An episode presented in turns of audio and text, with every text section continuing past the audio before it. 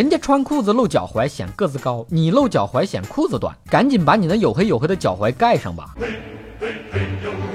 欢迎不准时收看瞎扯淡，我是扯淡哥。不知道从什么时候起，上身穿大衣，下身九分裤，露着脚踝成了冬季时尚。露脚踝可以理解，毕竟全身上下就剩这么一个瘦的部位了。但不是每个人露脚踝都时尚，时尚最时尚好吗？时尚，时尚最时尚。穿衣服会搭配的露脚踝是时尚，不会搭配的露脚踝那是插秧的。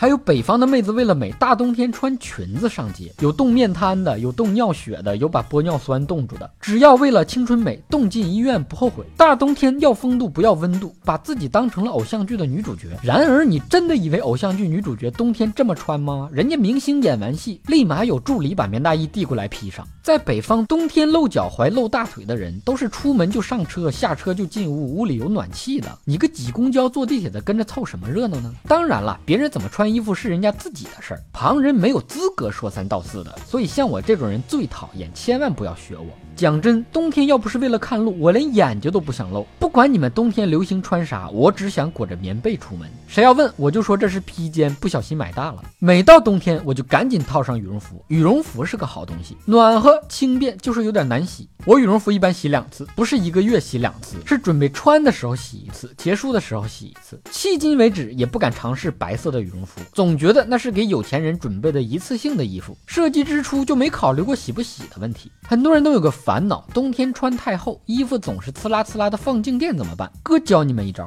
屁股后面拴根铁链子，拖地上走，老铁六六六。